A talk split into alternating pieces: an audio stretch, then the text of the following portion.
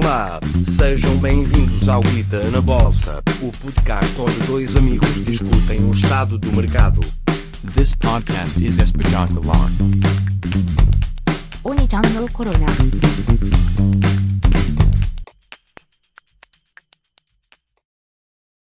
Olá, boa noite pessoal. Estamos aqui no terceiro episódio de Guita na Bolsa mais um episódio desta segunda temporada. Estou aqui com o meu amigo André, como é de costume, e sem mais demoras, vamos lá então começar com a primeira notícia. Bora? Vamos lá. Então, esta semana venho falar de genética e eu por acaso estive a ver na, na primeira temporada do Guita na Bolsa, no terceiro episódio, foi quando falei de, de carros elétricos e do seu potencial, ah, que por acaso foi, foi a minha melhor aposta na, na temporada passada. E eu tenho o feeling que, que genética poderá ser ah, este ano que foi os carros elétricos, em que houve um, um crescimento estrondoso nessas, nessas estoques de, de carros elétricos, de mais que 10 vezes, muitas delas, como a Tesla, a NIO ah, e muitas outras. E eu penso que, que este mercado de genética que estamos agora a, a começar possa ter o mesmo impacto ah, que. E podemos ver um grande exemplo disto é as, as novas vacinas que estão a combater o Covid, não é? Como a Moderna ah, e a BioNTech, um, que estão a revolucionar a, a forma como, como se desenvolvia vacinas e têm sido as, as que tiveram. Isto é um bom, um bom exemplo uh, da, do desenvolvimento de, de genética e, e, um, como, como a área está, está a progredir. A época passada, também, uh, a temporada passada, eu também já sugeri uma stock, que era a Illumina, Uh, mas calhar vamos seguir este artigo que eu estou aqui a, a- a partilhar com, uh, convosco, uh, que fala como investir em genética. Um, é até de um site que é Investing News, uh, e- mas tem uma parte só uh, para genética. E eles dividem aqui uh, investir em genética em áreas diferentes. Uh, uma delas é o DNA sequencing, que foi uh, a que eu tinha sugerido, que era a Illumina. Um, basicamente há essa Illumina e há outra que é a Pacific Biosciences, que se tem dois, duas tecnologias diferentes. Uma é o. Pronto, não vou, não vou entrar em detalhes, senão nunca mais saímos daqui.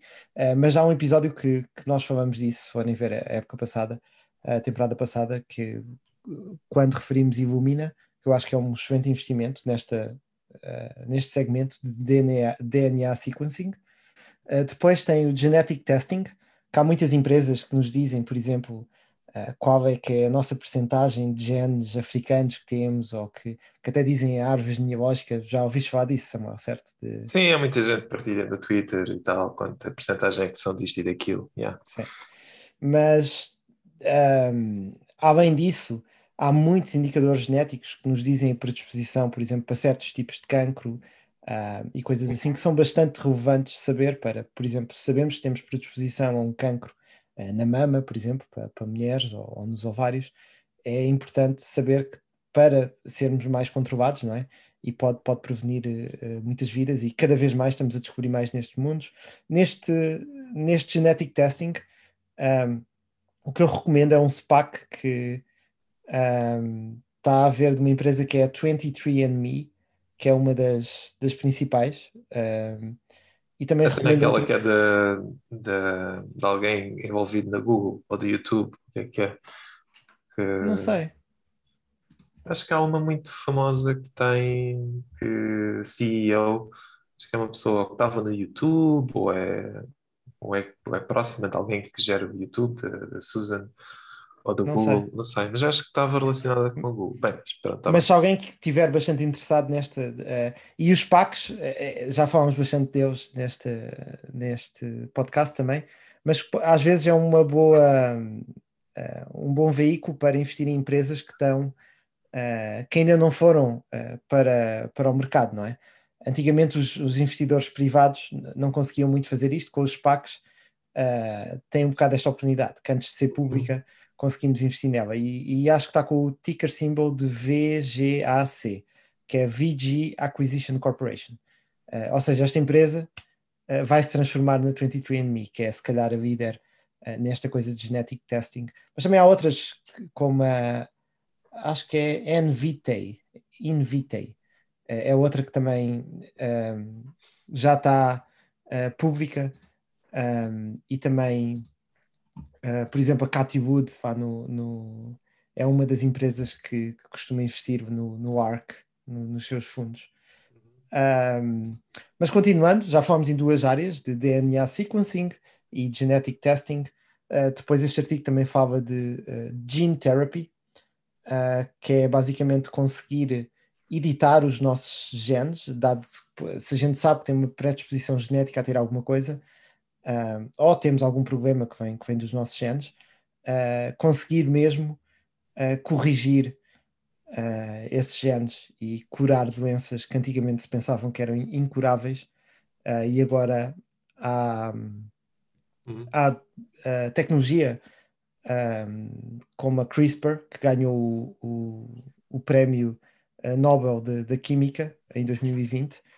Um, e esta também tem, esta área tem empresas como a, a CRISPR, que é a CRSP, uh, que é uma das principais, e a Intelia, que basicamente quem ganhou o prémio uh, Nobel da Química foram duas investigadoras, um, a Jennifer Doudna, que acho que é da Intelia, e a Charpentier, que é da CRISPR, uh, que cada uma começou a sua empresa e estas são as duas uh, principais. Mas há aí muitas outras, como a BIM, que tem uma tecnologia mais nova uh, para fazer uh, terapia de genes. Um, Está relacionado Uma- com aquele chinês qualquer, não?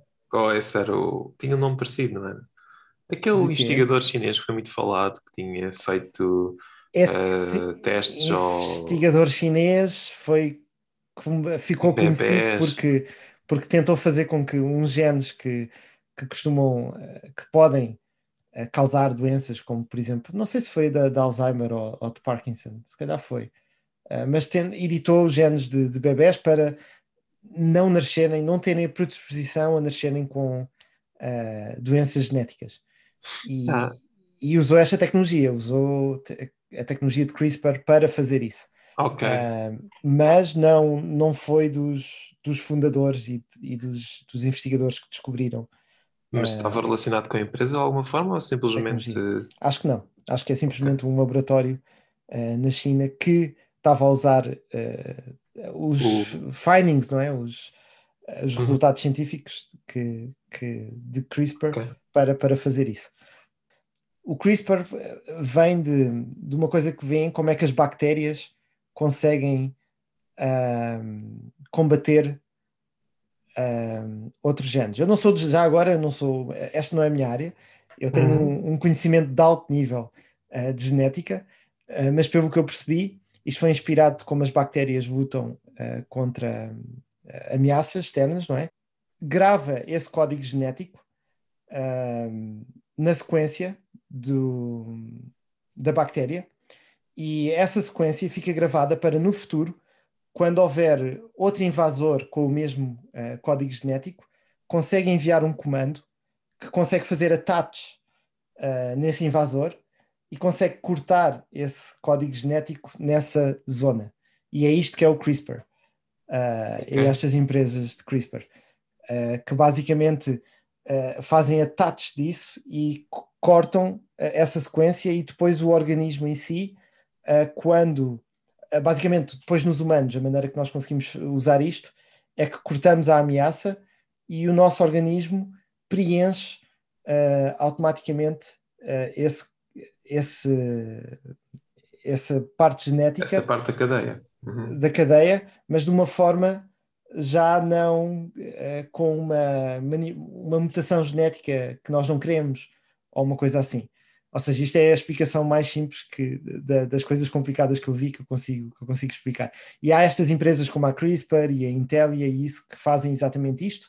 Ahm, e agora há outras novas, como a BIM, ahm, e mesmo a Intel, acho que já está a tentar entrar nessa tecnologia, que conseguem ir mesmo editar só uma parte desse gene, que já não cortam uma sequência maior, vão mesmo editar só um um. É como se fosse lá um lápis escrever.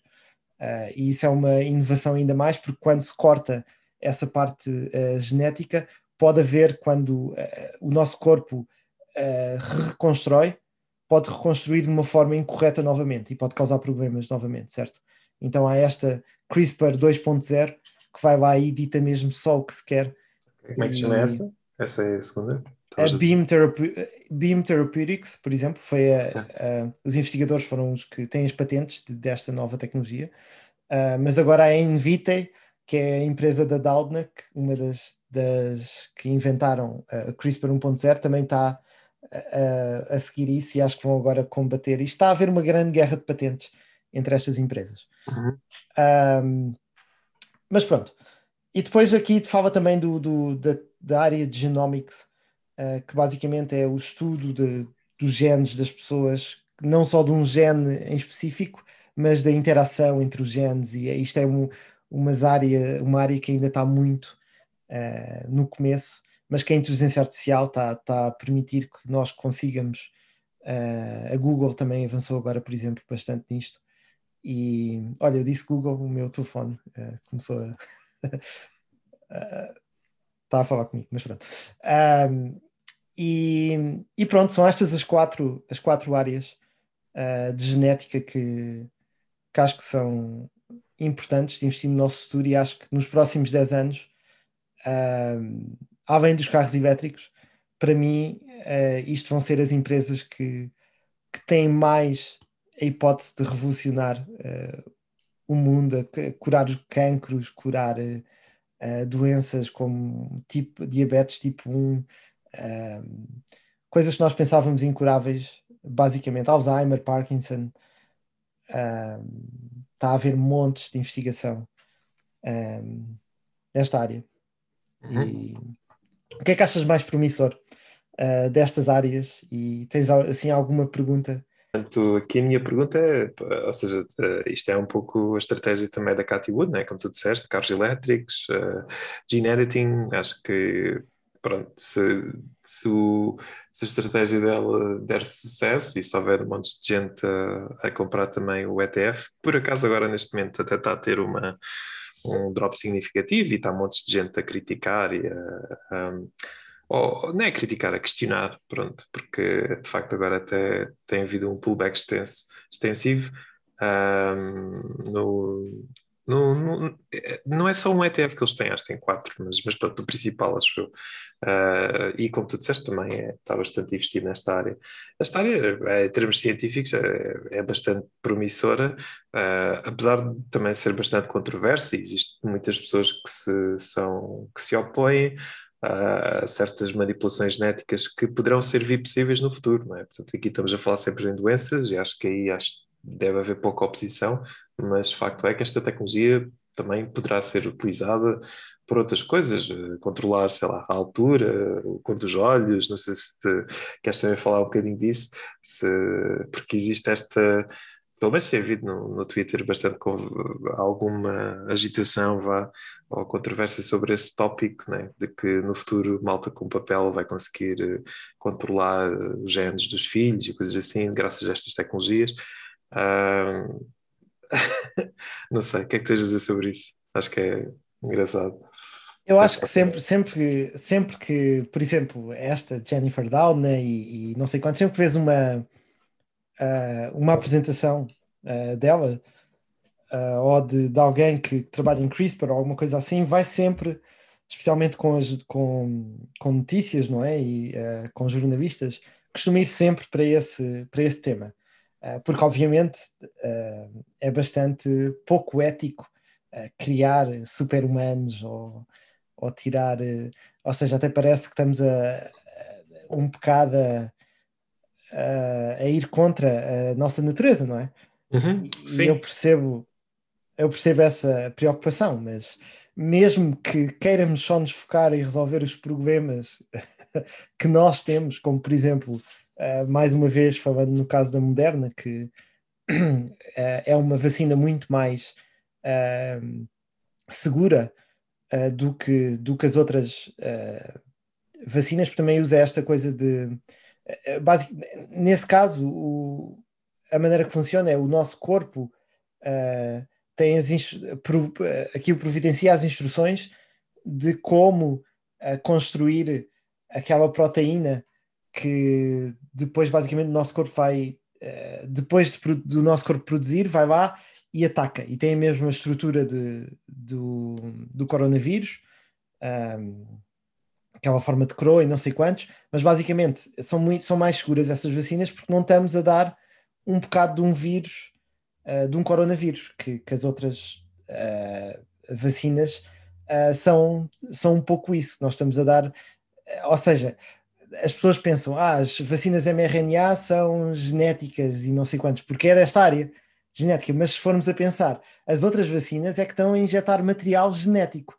Uh, estamos a injetar bocados de vírus que são muito fraquinhos ou que em humanos não são muito, ou que nem sequer funcionam, uh, mas uh, acho que são os adenovírus ou o que é que é que, que, as outras vacinas são, são baseadas, que é um tipo de constipação um, que, que não funciona bem em humanos, mas que tem uma estrutura parecida com uh, com o coronavírus, então o nosso corpo ganha, como por exemplo no, no caso da, das vacinas que, mais controversas, como a, a Johnson Johnson e a, e a AstraZeneca, acho que, acho que são casos desses, uh, que vírus que em humanos não funcionam, mas mesmo assim o nosso corpo cria uma acho que, que tem sido tem tido efeitos secundários mais adversos porque mais uma vez uh, tudo o que vem deste deste ramo uh, de genética e de avanços em genética, não quer dizer que, que seja uma coisa.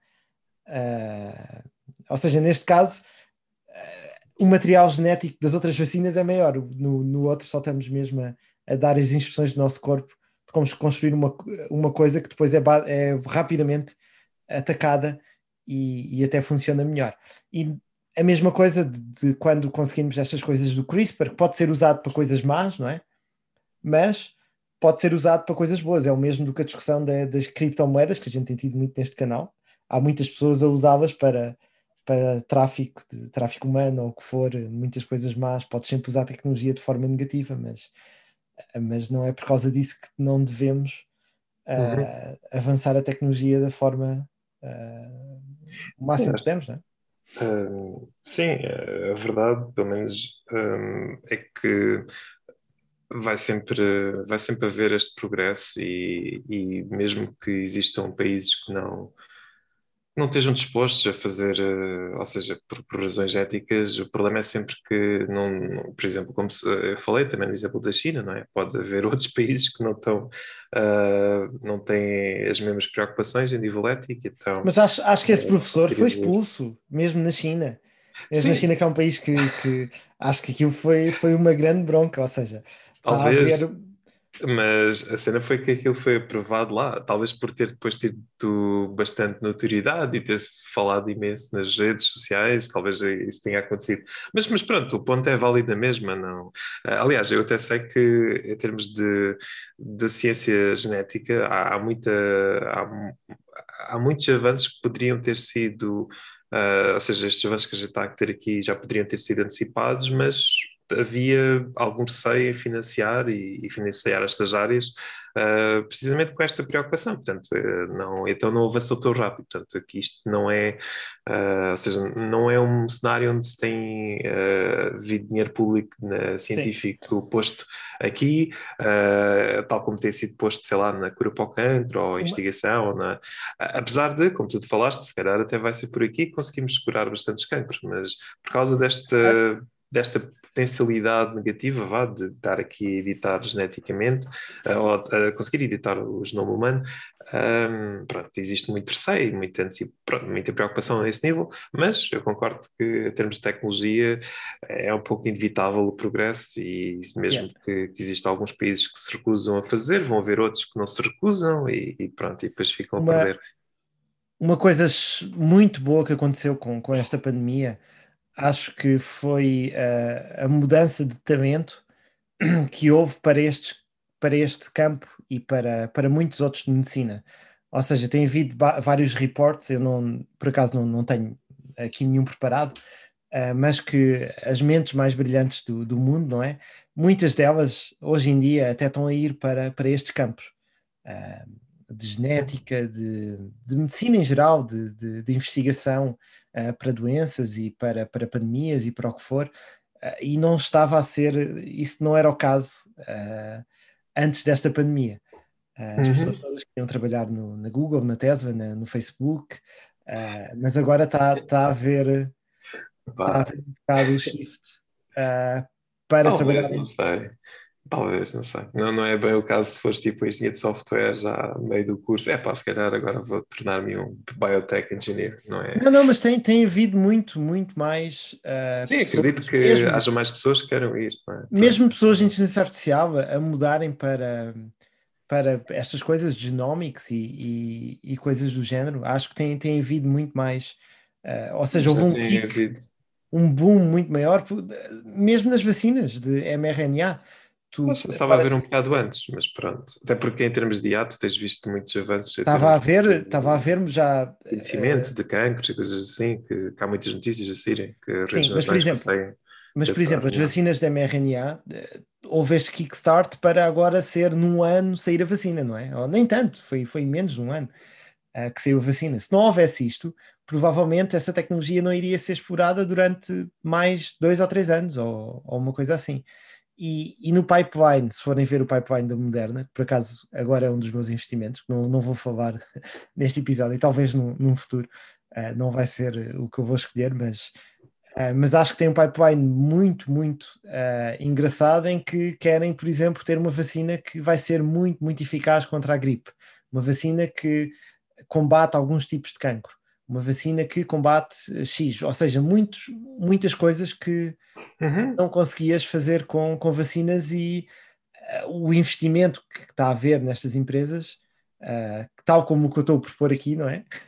este dinheiro uh, vai para, para estas empresas e depois vão conseguir pagar mais a investigadores, vão conseguir Sim, ter, sim. ter melhor talento. Ou seja, acho que é- vai ser um boom bom ne- nesta área e, uh, e estar, no então. início, estar no início uh, é positivo. Mas isso também faz com que algumas empresas já estejam com uma valorização uh, bastante alta, ainda não tendo produtos em mercado, como é o caso das CRISPRs e coisas assim. Sim. É, aqu- aquelas que estão no, no Hack Invest, basicamente. aquelas que.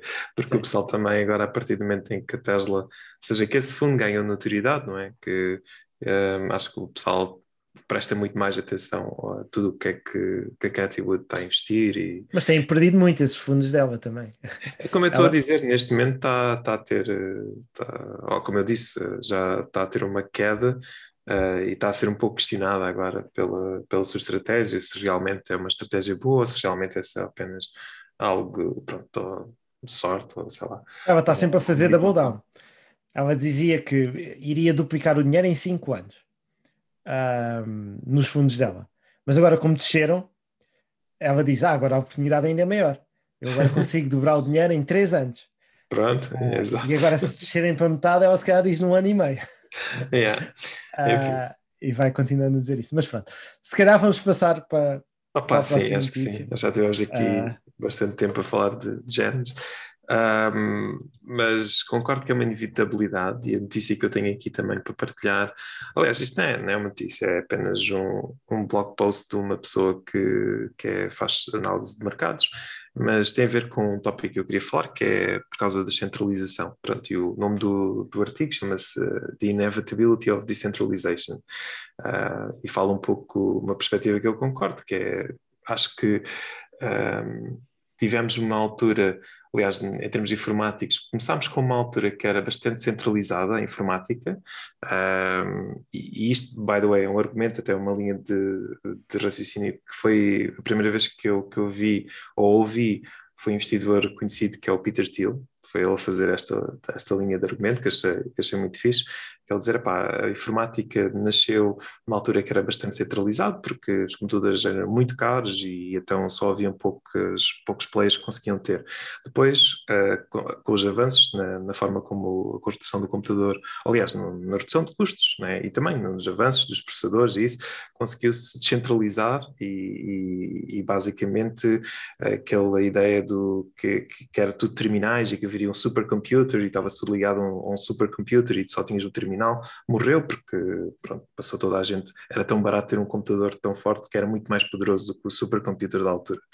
Uh, e agora é giro ver que uh, com, com, esta, com, com, as big tech e com a, a aceleração da AI e de, de haver cada vez mais, ou seja, a consolidação do mercado de internet em, em poucos players, está a haver outra vez uma centralização da informação, Uh, nomeadamente o Facebook, a Google, a Amazon, todas elas a conseguir centralizar bastante e ter bastante controle sobre o que é que as pessoas conseguem aceder na net ou não. Um, e ele prevê que, isto já, ele deu esta toca há uns dois ou três anos atrás, e ele prevê que inevitavelmente também vamos chegar a um ponto onde o pêndulo vai para o outro lado outra vez e vamos voltar a ter descentralização, não talvez desta vez de, em termos de, de poder computacional, mas sim em termos de informação, ou seja, de poder informa informacional, pronto, de, de controle dos dados que se tem. E aqui, ou seja, isto é a visão do Peter Thiel, Uh, eu partilhei aqui um blog post de uma pessoa de, uh, mais recente, ou seja, o blog foi partilhado em 14 de fevereiro de 2021, deste ano, uh, e ele começa com um exemplo a dizer que hum, teve ao telefone uh, com o banco de, durante uma hora e teve à espera de falar com o agente e depois o agente disse-lhe que ele precisava se identificar pessoalmente no banco, na, no sucursal do banco, uh, para completar uma transação que, que, que, ele queria fazer. E ele diz, pá, fiquei um pouco, achei isto estranho, como é que este tipo de processo ainda existe hoje, Uh, e, e, depois lembrou-se, pronto, fez lembrar que ainda estamos, ainda existem bastantes sistemas que foram desenhados no século passado, que estão desenhados para um controle centralizado. Uh, e depois fala aqui da ideia de que com a internet conseguiu-se descentralizar já os sistemas de informação, uh, mas depois também se pode ver isto de um lado, uh, ou seja, o que aconteceu foi, e a gente viu por causa também das eleições, de, de todo o que, que houve também aqui também na Europa, com o movimento do Brexit, na América com o Trump, e muita coisa foi, uh, muitas dessas campanhas tiveram ou foram promovidas através de redes sociais, portanto, da descentralização que havia nas redes sociais, qualquer pessoa pode fazer uma página de Facebook e promover as suas ideias e, e torná-la viral, uh, mesmo para o Twitter, mesmo para o YouTube. Uh, no entanto, estas plataformas todas elas são controladas, como eu tinha dito, por poucos, ou seja, por poucos uh, players, vá, portanto, grandes corporações que viram-se um pouco forçadas a reagir. Um, acho que a gente já falou disto no passado, não é? quando falámos do Facebook, que tu até. Eu acredito que não, pela vontade do Mark Zuckerberg, aquilo para ele não era, ele não teria que se estar a preocupar com o conteúdo que está no Facebook ou não, mas foi forçado um bocado a fazê-lo. Uh, ele não tomar... quer, quer ser. Sim, ele não queria. Dizer não... que ele não quer ser o arbiter of truth, ou seja, ele não é. quer que ele decida o que é que. Mas foi posto numa posição. Exatamente, mas foi posto numa posição uh, em que teve a fazer, e é aqui uma coisa que, que ele fala no artigo, dizer, a Apple tornou-se, por exemplo, a Apple, também a Apple Store, uh, é um dos maiores gatekeepers no, no, mundo e eles até têm uma política bastante fechada, portanto, publicar algo na Apple Store não é, não é trivial, ao contrário, pronto. E a Google tinha uma política muito mais aberta, mas também já está a tentar, ou seja, está a caminhar para um controle centralizado. Uh, pronto, até aqui isto faz sentido, o que eu estou, estou a Tem descrever. que ser porque há, há muita, uh, ou seja, se, se, não fizerem isso na, na Play Store da Google, depois começas a ter montes de, de porcaria que está a tentar uh, aproveitar-se, não é? Uh, eu, por exemplo, se tu estás num país onde uma app conhecida não está uh, available, mas tu pensas que está, uh, tu vais e procuras na, na, na Play Store por o um nome, não te aparece a app que querias procurar, mas aparece centenas de outras apps que têm o mesmo nome ou parecido que estão a tentar ser aquela app que tu não encontras, não é? E Sim. depois tem vírus e tem. Não tem vírus, porque, mas, mas são apps que não, provavelmente não queres instalar. Não, e, e, é bom por exemplo, nesse, nesse sentido. Tem visto também, mesmo nos jogos, a Steam acabou por ter uh, também ao início, uh, agora já se vê um pouco também forçada a tomar algumas políticas de, do que é que entra, o que é que não entra, uh, porque tornou-se também quase na, na, plataforma central de distribuição de Sim. jogos. Uh, e tem, pronto, ou seja, E ele fa- faz este ponto, e eu acho que sim. Ah, só que agora estamos a ver, hum, eu acho que isto não é o ideal, pronto, em termos de, de solução. O que é que Ah, achas que não é o ideal? O... a centralização, portanto, haver, haver poucas companhias que acabam por ter eh, poder de, de veto eh, naquilo, em decidir o que é que vai, o que é que não vai, o que é que aparece na- nas suas stores ou o que é que aparece na internet. Ahm, e acho que é muito poder para, e pode ser facilmente depois utilizado para ganhos, eh, para, para outros para objetivos que não são no nosso melhor interesse, vá, como, como, como civilização. E eu, pronto, dito isto, existe então, agora estamos aqui a ver e tem, tem estado bastante agora na berra outra vez como tema as eh, criptomoedas ah, e ah, grande parte o, ethos, o- a principal missão das criptomoedas é descentralização. A Bitcoin é, é- no caso da Bitcoin é mesmo, diria que o objetivo principal dela. Ah, existem depois outras criptos que não levam esse objetivo tão a sério, então não, não dão tanta importância e acabam por ser também elas uh, de facto centralizadas uh, de outra forma, pronto. Um, mas uh, o que vai, pronto, e é aquilo que a pessoa está aqui a falar, é que já se falou, e uma coisa que já se viu, e acho que teve, foi grande responsável pelo este último boom do, do mercado, ou bull cycle, foi o, o surgir de aplicações de DeFi, que é Decentralized Finance, uh, que utilizam o Ethereum, Uh, para permitir a, a, pessoas conseguirem de forma, ou seja, sem, sem precisar de pedir autorização ou de, de fazer, ter algum tipo de conta, poderem uh, fazer empréstimos ou uh, emprestar aquilo que tinham em criptos e, pôr, e ganhar juros através daquilo que tinham em criptos. e isso explodiu, há muitas criptos dessas que, que ficaram, que, que, ganharam bastante em valor.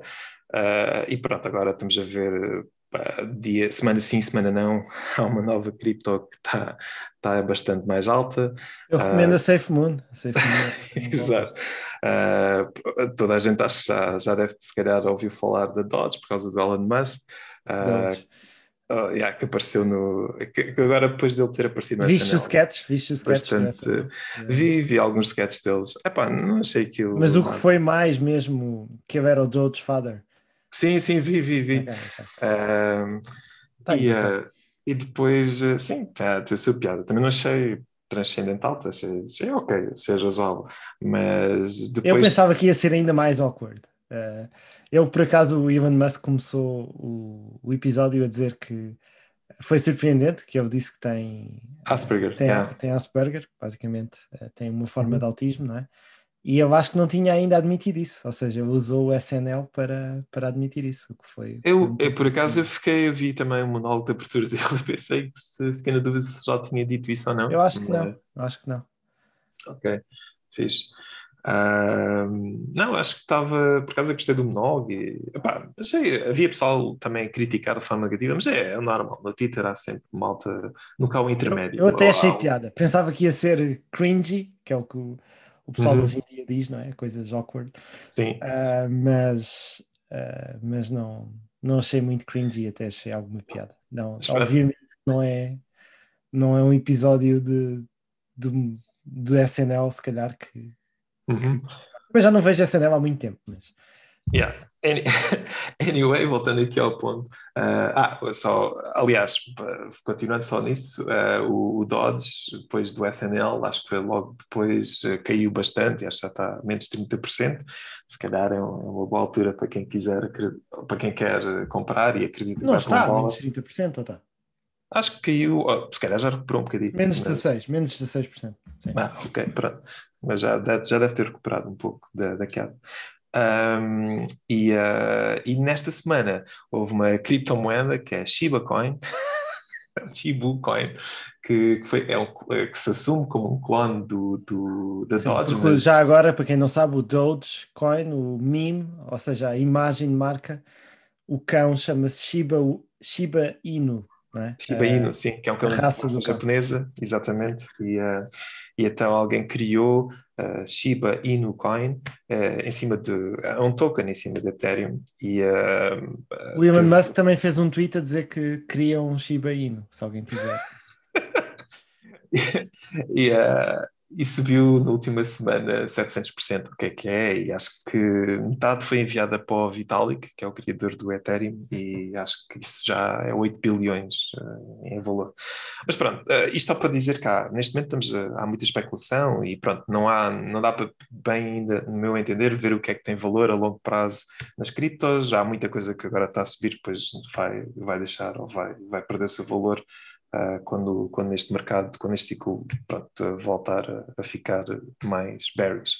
Uh, de qualquer das formas, uma coisa que voltando ao ponto da descentralização, uh, quando houve esta, e começou a haver montes de pessoas a serem banidas do Twitter por causa pronto, de, das suas de opiniões que têm, começou a surgir Uh, e também quando começou a haver notícias, uh, pessoas, uh, que, que, as mensagens do WhatsApp que as pessoas pensavam que eram completamente privadas, afinal não é bem assim, e eles começaram a mandar mensagens para dizer: Olha, vamos aqui atualizar o Terms of Service.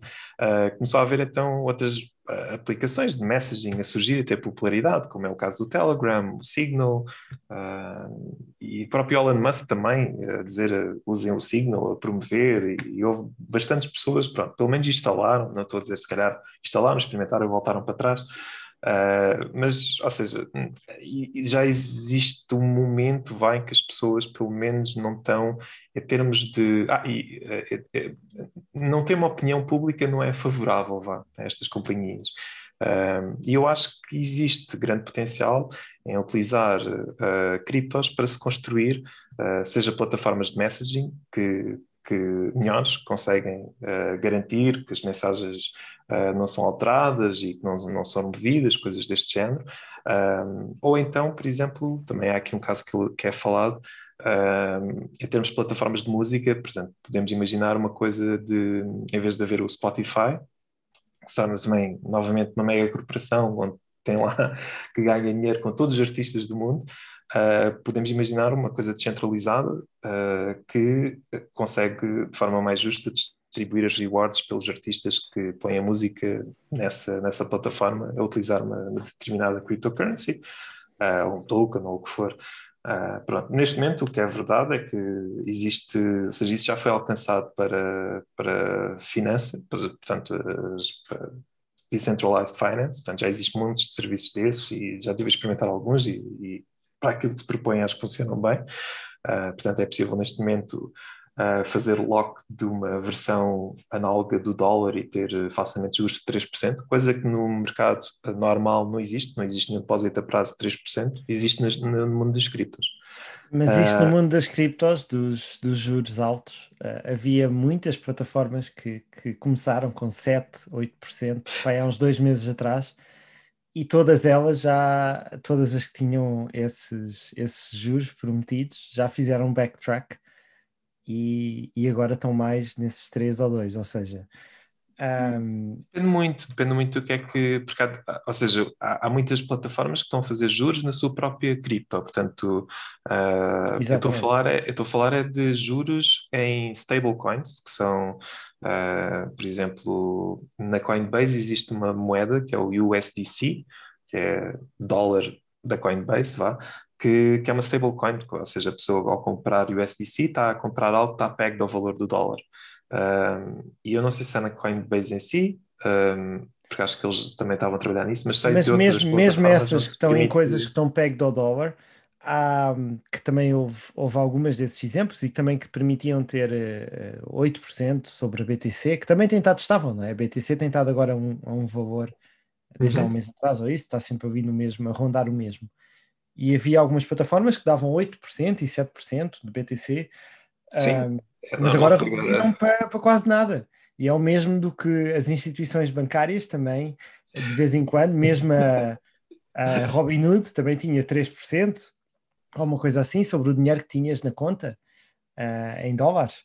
E depois agora, obviamente, com, com os juros a descerem, tiveram que descer e, e já, já não oferecem nada Sim, mas não tem a ver com. Opa, não, Eles podem mudar isso muito, muito rapidamente. Só estou a dizer para as pessoas, para os nossos ouvintes, não acreditarem quando virem essas coisas, que é uma coisa que se vai manter uh, com, é, como não, sendo assim. É, é, como eu estou a dizer, não, não depende da, da lei da procura e da oferta, obviamente, um, e há de haver flutuações. Uh, eu só estou a dizer é que neste momento, e já isto não é uma coisa que é variável, portanto, uh, há muitos anos que qualquer depósito a prazo uh, que tu queres fazer em Portugal não consegues uma taxa de juros nem perto de 1%, ou se calhar o máximo que consegues é 1%. Mas, e talvez disso já seja uma coisa tipo plano para passar forma, uma coisa assim. Mas, ó Samuel, o meu cuidado aqui é que uma coisa de 3% não é um ganho muito, muito grande, não é? é ou seja, quem quiser isto é para uma coisa mais segura. Um, e, estar pôr, e uma coisa mais segura geralmente queres pôr um, um montante maior. E uhum. eu teria alguma reticência a usar estes serviços novos e a pôr quantidades grandes de dinheiro uh, nestas tecnologias que são novas, não é? E que são. É só estou a dar essa reticência. Não, não e, e, escuta, ou seja. E acho óbvio, que tu concordas com ela, mesmo sendo bastante bullish neste. Óbvio que o risco é maior, uh, não, acho que é para achar o contrário, o risco é, é maior, mas. Uh, Ou seja, tu podes dizer assim, bem, ok, eu aqui tenho 3%, ou, aliás, nessas estavas a falar de 7%, mas eu estou só a falar mesmo dos serviços que pego do dólar. Pronto. Sim, tá bem. Um, e nesses tenho 3%, obviamente que há um risco da Coinbase ou de haver qualquer coisa que, ou nova legalização, nova regulamentação, e, e é verdade que 3% não é assim um ganho espetacular, ou seja, provavelmente tem que pôr lá bastantes dólares nisso, mas é, eu só estou dizendo que é uma alternativa um, nesse sentido. Em termos tecnológicos, poderá funcionar e, está a ficar provado que, que, funciona uma rede descentralizada de finanças. Sim, uhum. concordo. Não, e, e, não é, ou seja, estamos a ver, isto é o início, né? Portanto, não, isto começou uh, o ano passado, é começaram estas plataformas a surgir, bastantes delas, uh, e, e, agora tem montes de dinheiro, eu já não me lembro quanto é que era, quanto é que, quantas bitcoins e, a Ethereum é que estava lock neste tipo de contratos, de smart contracts, a,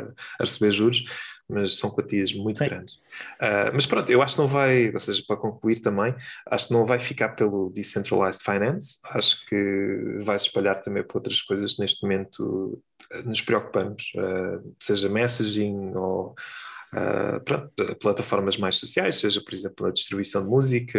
E o artigo acaba como o artigo partilhaste, como há um conflito no horizonte, não é? Uh, não, é uma pergunta. Portanto, existe eh, no final pergunta. Uh, ele pergunta: será que há um conflito no horizonte? Estamos indo no, no cedo neste processo de centralização. Para alguns, isto apenas é, manifesta o seu destino uh, e vamos ter muito mais controle sobre como vivemos e, e, isto pode levar, e como é que isto vai levar a uma utopia, uh, mas a própria pessoa está um pouco mais Exatamente. cética. Uh, o que é que acontece quando existe uma divisão, se quiser, entre pessoas que acreditam em construtos como religiões e, e países e outras que não. Uh, são questões que estão acima do pay grade. Aqui, uh... Exatamente. Eu acho, eu acho que isto é bastante importante discutir e eu, eu gostava de discutir agora um, um bocado uh, contigo isso Força. então. que eu acho que é um, um bocado utopia pensar em coisas 100% descentralizadas. Uhum. E um bocado utopia ou anarquia. Uh, se, em alguns casos. E, e, o exemplo, um exemplo que eu vi, ouvi há uma semana ou duas atrás foi a falar dos vídeos do YouTube. Um, que há muitas pessoas, que, incluindo tu, Samuel, que a gente já discutiu isto algumas vezes, um, que estão um bocado incrédulas de, do YouTube estar a banir uh, conteúdo uh, que para muitas pessoas seria considerado inofensivo um, e até só porque se, às vezes uh, nos Estados Unidos, por exemplo, se o conteúdo é um bocado mais de direita, agora pensa-se que o YouTube tem um bocado de bias de, de, democrata nos Estados Unidos, não é? E, e algum conteúdo republicano, há muitos republicanos que estão contra, uh, contra o YouTube uh, porque acham que as suas vozes são, estão a ser banidas e não é, não é só, mas não é só uh, republicanos, existem também alguns canais que foram banidos de porque um, era, se não estou em erro, ou eram canais a promover conteúdo LGBT, ou uma coisa assim. Sei que houve. houve Isso houve geralmente causa mais. Se for uma coisa da LGBT community que for banida, acho que causa mais problemas. Ou seja, o YouTube acho que agora tem tido mais cuidado a não, a não fazer isso, uh, por causa do backlash que levou, enquanto acho que a comunidade de- do YouTube está mais aberta a banir coisas eh, direita. Mas também aconteceu isso no início, que estás a, que estás a referir-te de- da LGBT community. Há exemplos disso, eh, Uhum. mas acho que são mais antigos. Ahm, acho que agora o que tem acontecido mais e que mais pessoas têm, têm reclamado eh, tem sido, mesmo o Donald Trump ainda deve estar banido. no- Eh, acho que ainda está houve, banido. uh, houve essa cena dele ser banido, acho que agora tem um site dele, o que é que é? Uh, certo, É um bocado estranho. é- O presidente dos Estados Unidos, o, o former president, não é? O, Uhum. do- dos Estados Unidos ser eh, estar banido das redes sociais, quase todas, é um bocado esquisito. Ah, E eu concordo com isso. Apesar de, de eu achar que, que metade do que ele diz eh, se Certo, calhar não. até devia ser banido, mas não banido, não, eu não acho que deva ser banido, porque eu sou bastante a, a favor da liberdade de expressão ah, e que as pessoas devem ser eh, educadas para saber o que é que devem, o que é que devem eh, acreditar e não acreditar, mas, mas pronto, essa discussão é diferente. Não, e A gente também... aqui a falar de descentralização e, e Sim, mas, mas só, para, só para as pessoas ficarem, pá, para não ficarem com a ideia que é só uma coisa política, porque eu acho que, ou seja, sim, existe também bias políticos, mas depois, a não ser que, pronto, é verdade, depois também há tendência agora para tornar tudo, ah, politicizar tudo, mas também houve grande controvérsia sobre conteúdo acerca de informação acerca do Covid, por exemplo, do YouTube, que algumas perspectivas diferentes de doutores na altura, Exatamente. que, que também foi banido. o Pessoas que não YouTube- acreditam em máscaras, por exemplo, baniam tudo e eh, pessoas, ou seja, de, eh, tudo que as mensagens que, que o YouTube pensa que são erradas, ah, eles banem, não é? Uhum. E é um bocado ser o arbiter of tr- of truth que o, o, por exemplo, Exatamente. O, o Facebook não queria ser, mas que até foi obrigado a ser, em alguns casos que Sim. depois sofre pressão para, para ser-lo. Ahm, mas se pensarmos agora num extremo, não é? Que temos o YouTube que está a tentar fazer isso e que muitas vezes faz de uma forma incorreta. Ah, mas agora temos pessoas a tentarem criar ah, o que está a haver no, no DeFi, não é? No Decentralized Finance. Também há muitas pessoas a tentarem criar serviços de, de vídeos, como o YouTube, ah, que seja impossível banir um vídeo. Ahm, porquê? Porque é uma rede descentralizada. Ah, basicamente, se tu pões um vídeo nessa rede descentralizada, ah, tu não tens nenhuma maneira de remover esse vídeo. Porque quem é que está lá para. Ou seja, não, o pensamento extremo é que não pode haver uma pessoa que, que lhe apeteça dizer que isto ah, não pode ser, eh, pode ou não pode ser banido. E agora, se pensarmos isso, com a, a evolução da inteligência artificial, tem, tem havido muitos deepfakes e eu consigo, até eu, eh, consigo pegar num, num software que mete num vídeo, por exemplo, estando a dar um, um exemplo extremo, um vídeo pornográfico em que metes uma pessoa que tu não gostas eh, como um ator ou uma atriz ou o que for, eh, e metes esse vídeo e começa a ser viral, eh, e depois não existe nenhuma entidade que consiga tirar. Ou um vídeo de, do, de, Podes pensar em de, de coisas uma não- decapitação Sim, ou não. um vídeo de, de não sei quantos, ou seja, Uhum. o extremo disto é igualmente mau. Acho que acho que haver controle, o motivo pelo qual o, o YouTube ah, tem ah, banido vídeos, ahm, eu penso que não seja ah, por. ah, eu acho que é uma empresa que está simplesmente a tentar fazer o acha melhor para ter mais clientes na sua rede. Ou seja, por Eu um acho- lado, ah, tem que haver alguma censura. Acho que não haver é utopia e anarquia.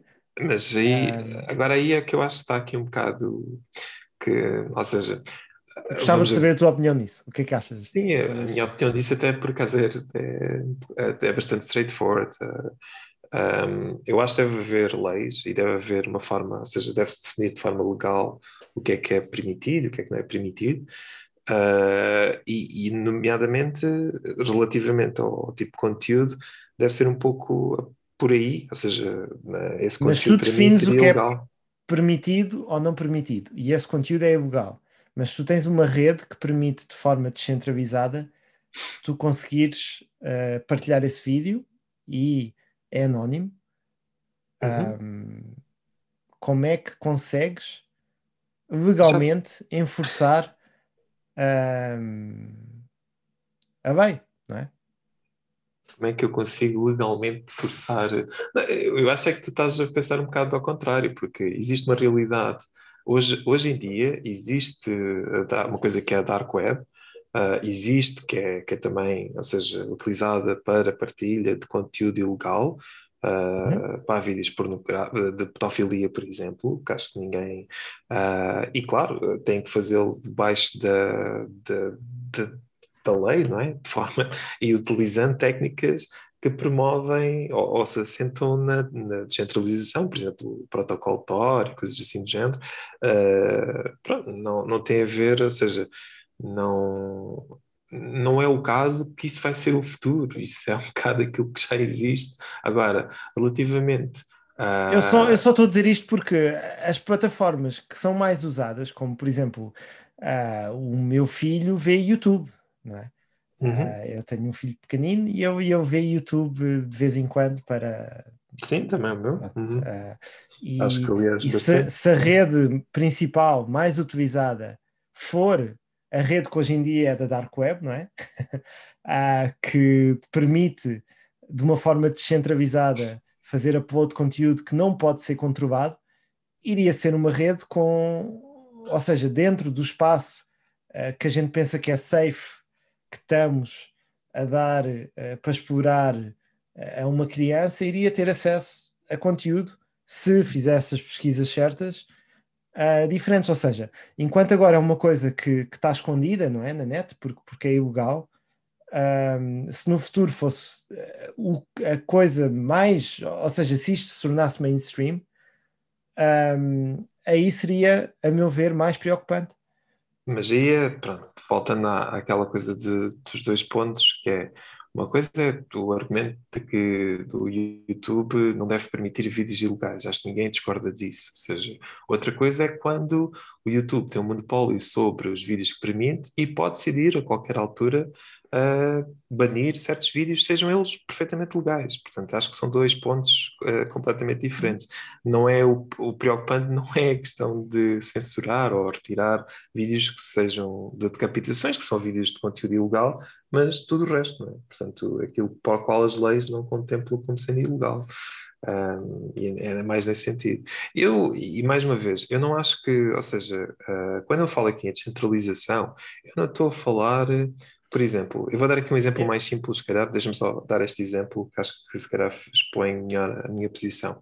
Uh, quando uma pessoa está a utilizar a Coinbase, uh, ou por exemplo a Square, ou o que for, para comprar cripto, a pessoa não está de facto a ter uma a optar por uma solução completamente descentralizada, ou seja, a pessoa Pelo está contrário. a confiar que a Coinbase, que é uma entidade, pronto, tem uma, é uma empresa, tem um CEO, portanto tem, tem poder, e quando a pessoa faz lá uma conta e decide ficar lá a comprar, seja lá a quantidade que for de Bitcoin, e ficar na carteira da, da Coinbase, na verdade há pouca diferença entre isso e ter a conta no banco, portanto, ou seja, de, de, porque acho que por enquanto ainda há. Por enquanto ainda há, mas acho que não, não, daqui tô, a tô, pouco tempo não vai haver diferença eu, nenhuma. Estou a falar em termos, 100% contigo. Estou, estou a falar em termos de confiança e em termos de centralização. Claro que, pronto, Bitcoin é a mesma coisa que euros ou dólares, mas sim. Uh, uh, não, mas por enquanto, por enquanto o governo americano não pode chegar à Coinbase e pedir Uh, para revelar as transações que estão a ser feitas. É dizer, eles, têm, eles têm que fazer declarações ao IRS e têm que ter. Mas ainda não há lei aprovada de que transações acima de X têm que saber quais é que são as pessoas que fazem, não sei quantos. Tem, tem, isso... tem, tem know your customer. Tu, por exemplo, não podes levantar, tens, tens que uh, mostrar documentos para conseguir levantar mais que X e coisas assim, por causa disso, porque eles, eles para estarem, aliás, a Coinbase teve que passar por um processo árduo de. Mas os Estados Unidos ainda não pode pedir, ou seja, já se estão a preparar para isso, uh, para, para poderem fazer isso, mas acho que os Estados Unidos ainda não pode pedir uh, essa informação.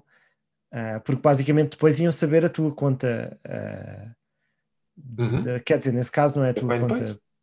Sim. É só da Coinbase, não era a tua chave uh, Sim. pública. Nem mas, mas, mas, mas se- para, para terminar o ponto, eh, eu acho que, ou seja, isso existe, as pessoas, eh, aliás, então bastante pessoa, tipicamente quando uma pessoa entra no, ou quer comprar cripto, vai ser esse o caminho que vai optar, cria uma conta no Coinbase, não é? Mas isso é completamente diferente do DeFi, não é? Do que estavas a falar de, de, de Decentralized Finance. Não é o exemplo da Coinbase, nem é o exemplo de.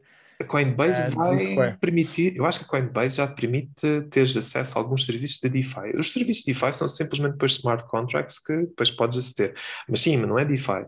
O que eu quero falar depois, eh, o que eu- para terminar o meu ponto, que é eh, sobre isto da descentralização, é, apesar disto não ser eh, descentralizado, qualquer altura a pessoa pode fazer opt-out e retirar aquele dinheiro que tiver lá, aqueles bitcoins que tiver na Coinbase, uh, para uma carteira sua, Um, e aí depois fica com- completamente, ou seja, com o ownership da, da- das suas bitcoins e, e continua a poder fazer transações e poder continuar uh, sem precisar da autorização da Coinbase para o fazer, sem precisar sequer de fazer login na conta da Coinbase, aliás, até pode terminar a sua conta da Coinbase. Um, e, e é isto que eu falo quando estou a falar de soluções descentralizadas. Eu não estou dizendo que é tipo uh, no, no meu mundo ideal não existe serviços centralizados. Não, existe, só não são é ou monopolistas, ou seja, não tem um monopólio. Uh, e é isso que se passa, por exemplo, neste momento, ou, ou que se passava antes de haver criptos relativamente ao sistema bancário, uh, e agora isso está a mudar. Um, eu acho que vai-se passar um pouco também relativamente a outras coisas, uh, e aí é uma questão de competição. Portanto, se as pessoas preferirem o YouTube, porque, tal como tu disseste, eles fazem um excelente trabalho em termos de uh, censurar o conteúdo que, que, as pessoas acham que deve ser censurado, tu, tudo bem, uh, mas também acho que vai sempre Eu- ou vai passar a vir outras soluções. Eu acho, eu acho que as pessoas não percebem a dificuldade que é uh, com a quantidade de vídeos que o YouTube recebe por, uh, por segundo, ou uh, sim, por segundo, a, a dificuldade que é censurar o conteúdo de forma correta. Um, obviamente que eles vão cometer erros. E o erro que cometem é logo bastante uh, nas redes sociais. Obviamente que as pessoas vão logo ficar completamente incrédulas e vão ficar não sei quantos, mas, mas eles, obviamente, que vão cometer alguns erros. Um, e eu acho que as empresas pequenas vão ter ainda menos uh, possibilidades de contratar pessoas e de ter o software e de não sei quantos para uh, e o mesmo se passa com o Facebook para conseguirem fazer esse, esse filtro uh, de forma tão eficaz.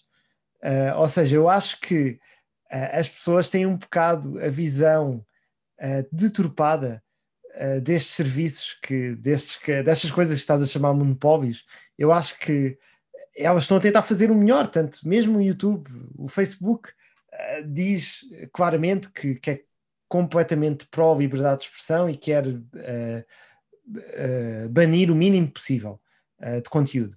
Mas obviamente que vai tentar banir as coisas que são contra as leis, não é?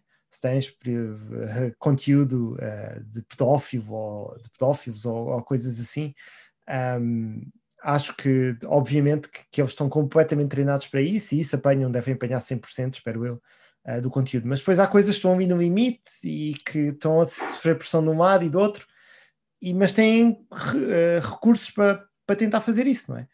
E eu acho que as pessoas que estão sempre, sempre a criticar isto um, não percebem a dificuldade disso e que a alternativa vai ser pior, a meu ver, que é tentar fazer com que tudo seja uh, livre. E, e, este comportamento que se diz muitas vezes monopolista.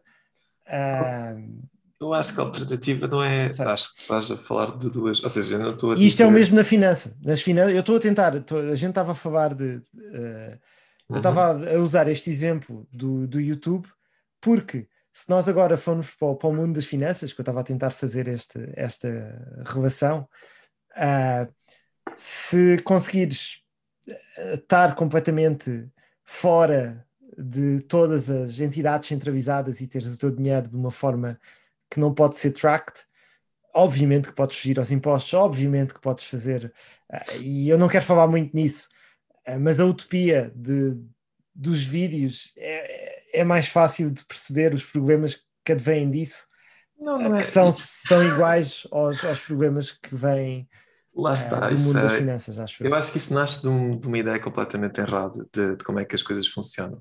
Porque, só para dar um exemplo, ah, imagina ah, que eu agora quero, ah, falava com a minha empresa oh, e dizia assim: Olha, eu a partir de agora quero receber o meu ordenado em criptomoeda, pronto, quero receber o meu ordenado em BTC.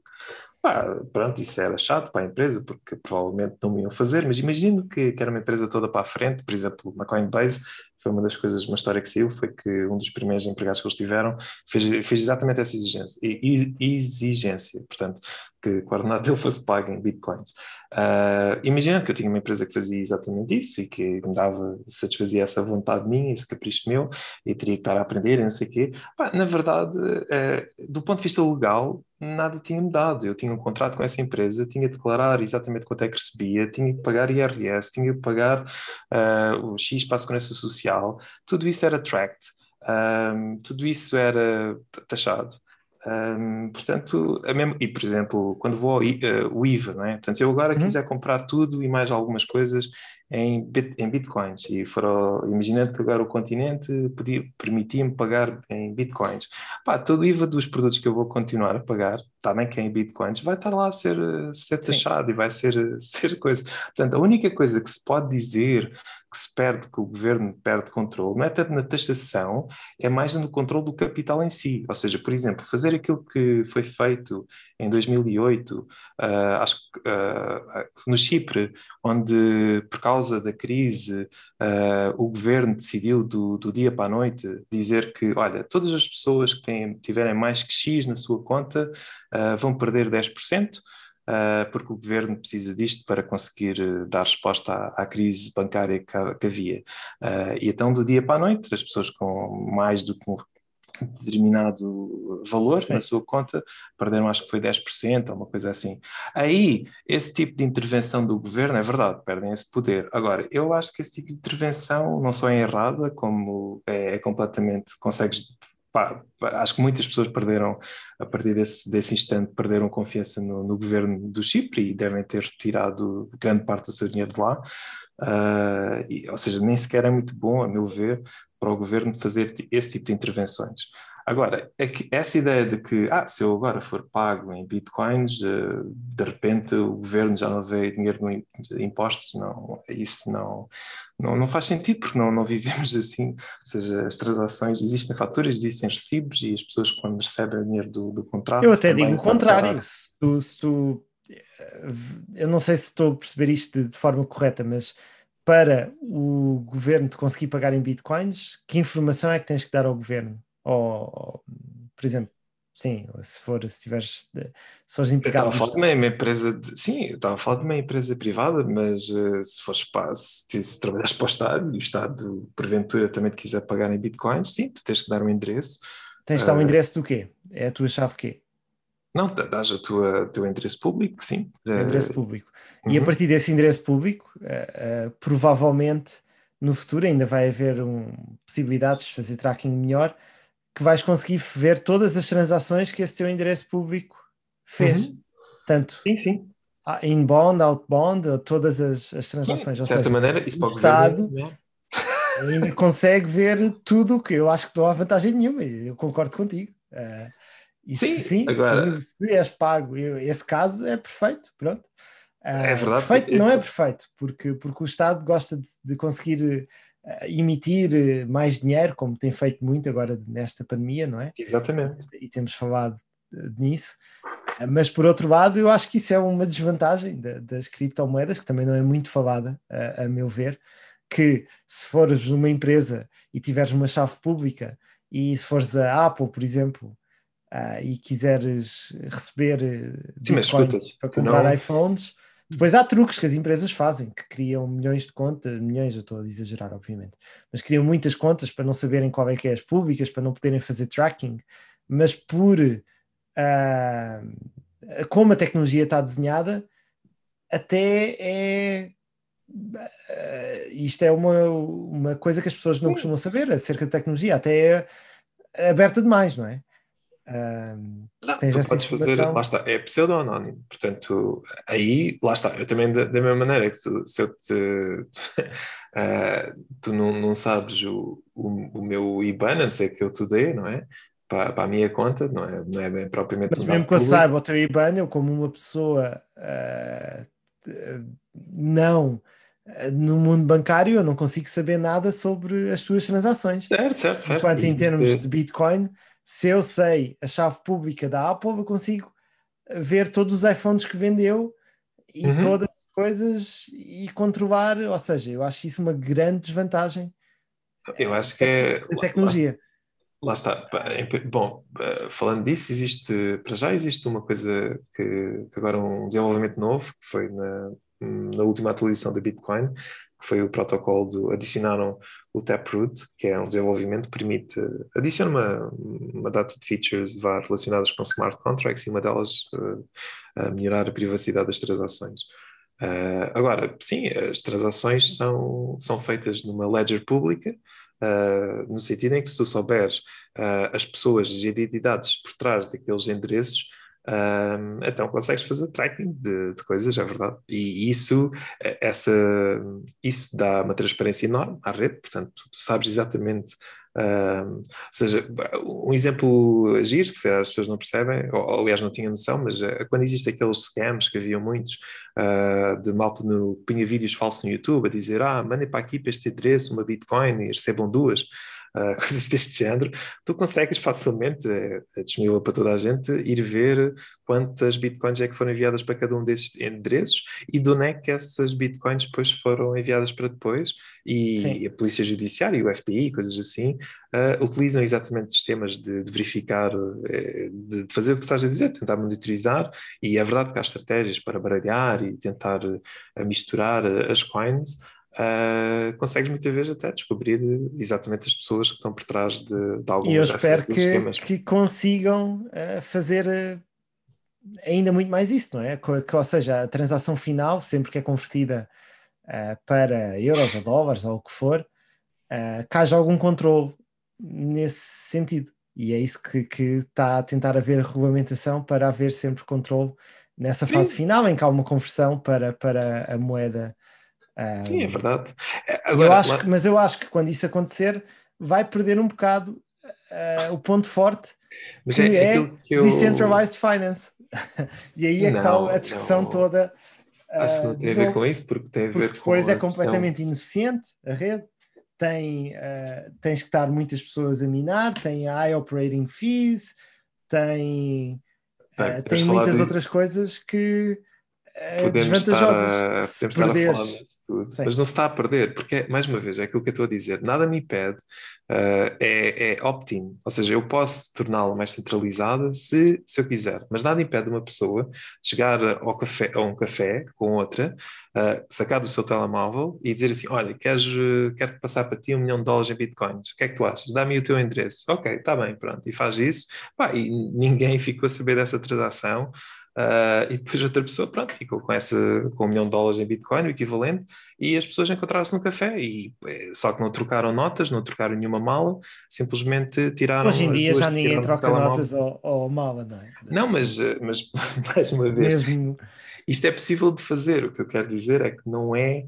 Ah, e sim, podes dizer, bem, então isso é exatamente a mesma coisa que o pessoal utiliza para, com o dinheiro da droga e tal. Sim, é verdade, os dólares são, é, é, acho eu, ainda é a moeda mais utilizada no, para fazer tráfico e, e lavagem de dinheiro e coisas desse género. Ah, e existe sempre, com a Bitcoin, ah, permite ter essa flexibilidade. No entanto, muitas das pessoas, por conveniência, vão optar por soluções que perdem um pouco disso, mas é por, por opção, é por, por liberdade de, eh, de escolha, não, não, não é forçado. eu, Pronto. eu vejo completamente agora indo para o outro lado da moeda. Eu que tenho eh, começado a investir um pouco também neste, nesta área de, de decentralized finance e, e mesmo de cryptocurrencies, como por exemplo a Coinbase, que já falámos noutros, noutros episódios. Eu acho que tem bastante potencial para, para por exemplo, países menos desenvolvidos um, e para países que têm uh, lideranças corruptas e. Ah, Isso é- que, que é alguns dos casos que tens, que tens Sim. dado. Há muita coisa, isso também é uma coisa que é- acho que é muito importante frisar, que é, se calhar estes problemas parecem, parecem pouco ou pequenos em, em países desenvolvidos, em que pá, não têm governos corruptos, em que qualquer pessoa pá, vai abre facilmente uma conta bancária ou pede um empréstimo, ou- mas isso não é o caso para muitos países onde abrir uma conta Sim. bancária, por exemplo, pode ser, ser algo que tu precisas ter bastante influência para fazê-lo, ou e não e mesmo depois de aberta ter acesso à mesma pode ser tirada. Pronto, é, existe. Mas eu acho que os países- os isso países- é feito assim. corruptos ou com problemas políticos. Eu acho que, eh, ou seja, este tipo de soluções ainda vai ser mais atacada quando, quando os países conseguirem eh, ter Mas já tecnologia. está, já, já, já desde há muito tempo que está a ser atacada. Portanto, não... Na Turquia, por exemplo, aconteceu isso agora, não é? Eh, Sim, mas antes da Turquia, na. Índia, na, na própria Venezuela, a Venezuela, Bitcoin acho que foi proibido, ou continua a ser proibido, ainda tantas pessoas. Para para mim, a Eh, missão que tu se calhar vais achar piada, que, que eu acho que, que tem mais valor neste espaço, é a da, do Cardano, ah, da ADA, que eu acho que, que eles dizem que países que têm poucas infraestruturas, eles querem providenciar, ah, usar ah, este tipo de tecnologias para providenciar infraestruturas para as pessoas conseguirem ah, Uhum. basicamente ter acesso a esse tipo de serviços que estavas a dizer eh, que não iriam ter eh, de outra maneira. Isso Eh, também, by the way, é aquilo que já agora uh, que a Square está. A Square não, o Jack Dorsey, uh, Sim, ele, ele também, foi para a África com essa missão, tal e qual. Exatamente. Uh, só que pronto, a diferença, by the way, é que o Jack Dorsey acredita que isso é um problema de infraestrutura e de, de haver uh, melhores clientes, melhores informação, não tanto da moeda em si. Uh, o Cardano é aquela coisa, ah, sim, a gente faz isso, mas vamos criar uma nossa moeda própria pronto, para fazer isso melhor. E é sempre, duvido, é sempre duvidoso, né? porque existe uh, sempre ali um, um, interesse alternativo, que é, bem, eu ao criar a minha própria moeda uh, vou, vou enriquecer muito mais se isto tiver sucesso, do que estar simplesmente a construir coisas para melhorar uh, a utilização de, de Bitcoin.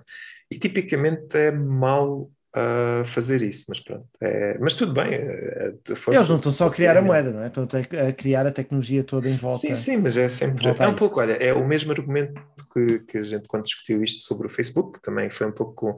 Acredito que se a gente fosse ler a, a missão do Libra, era exatamente a mesma coisa.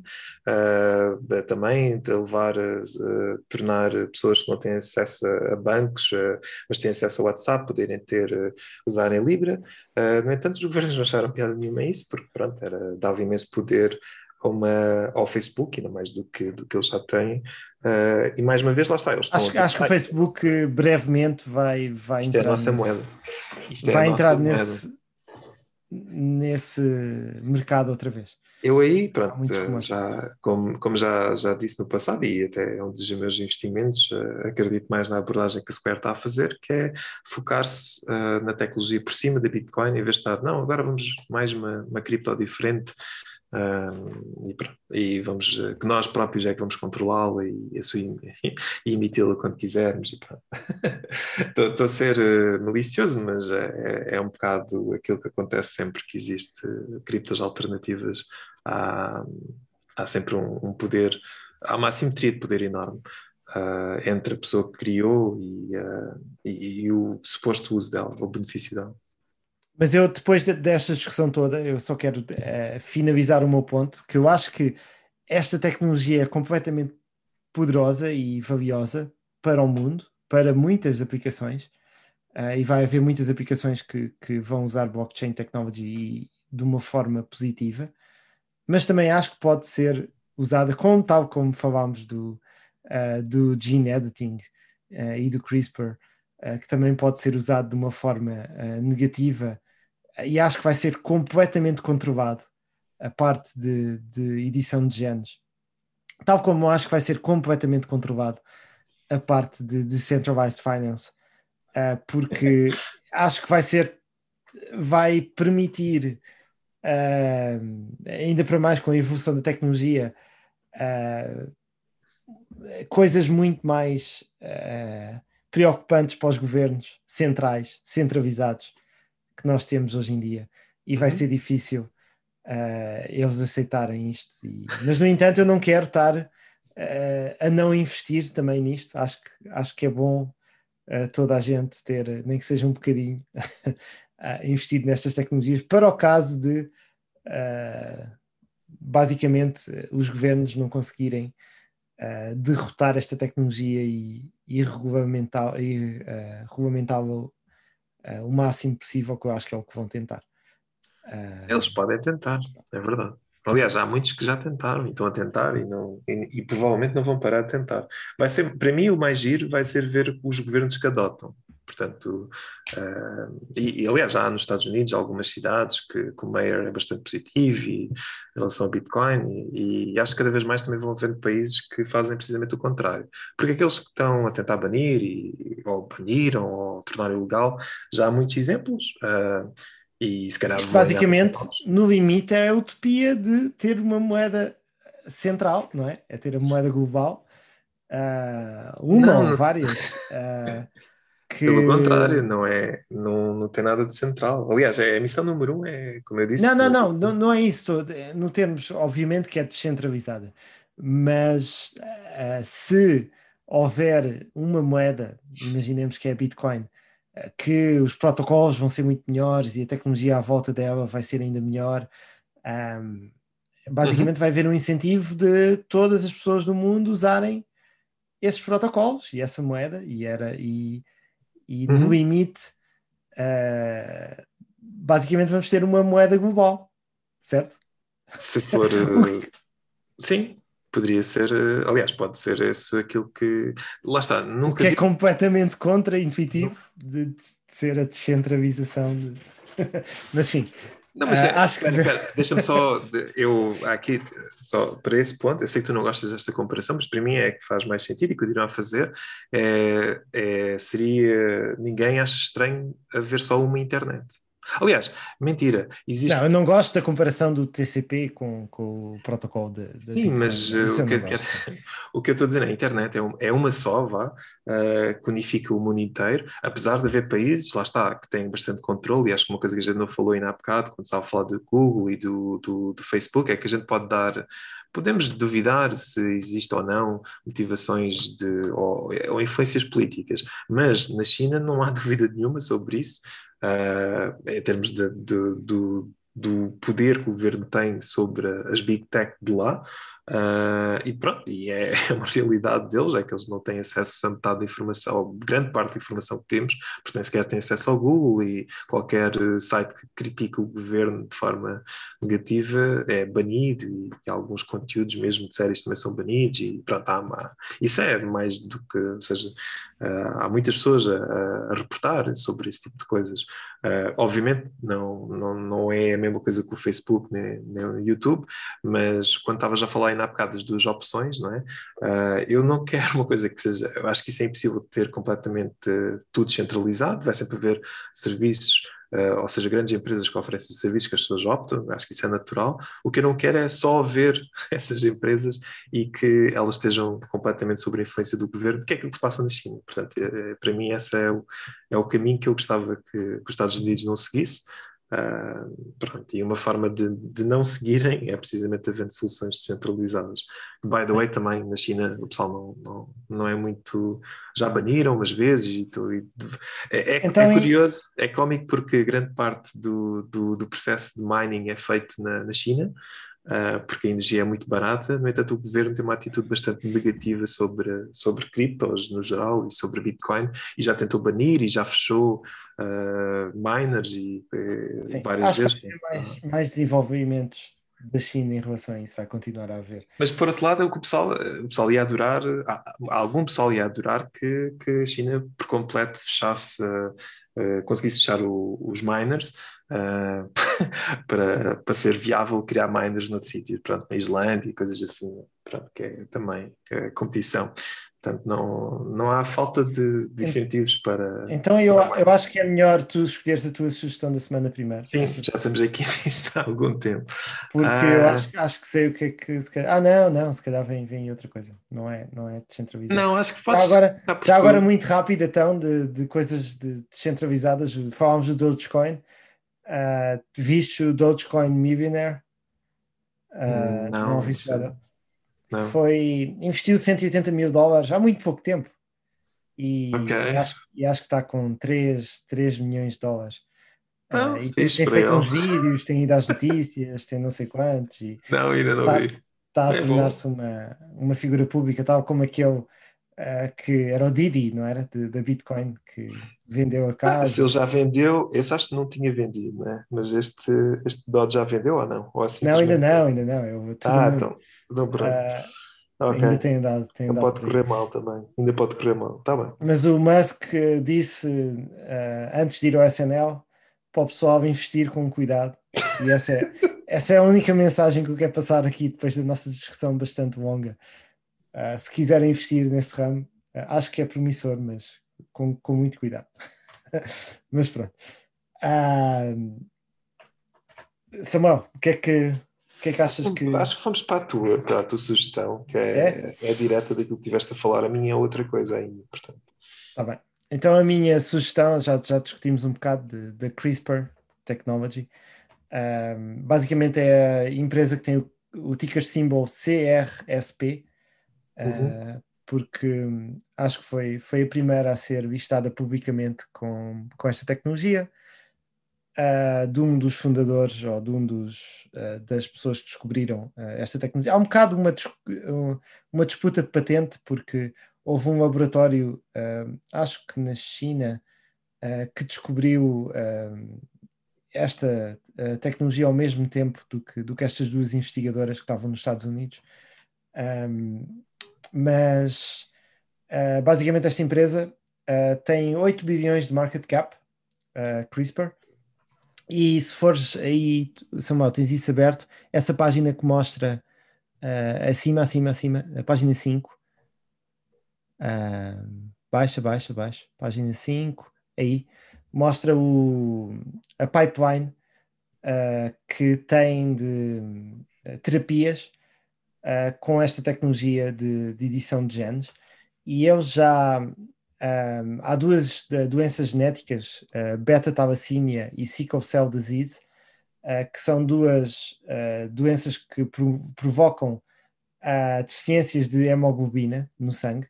Uhum. E esta, por exemplo, a sickle cell disease, eles já estão numa fase bastante avançada ah, que já As estão clínicas. quase Yeah. Exatamente, que já estão quase a ir para o mercado.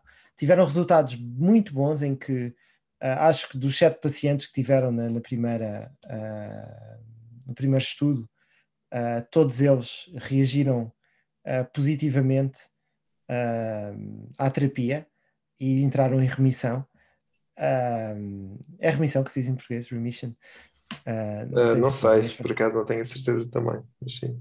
mas uh, basicamente se uh, eles conseguirem, prevê-se que consigam nos próximos dois anos, um ano e tal, uma coisa assim, ter um, um medicamento aprovado com esta tecnologia.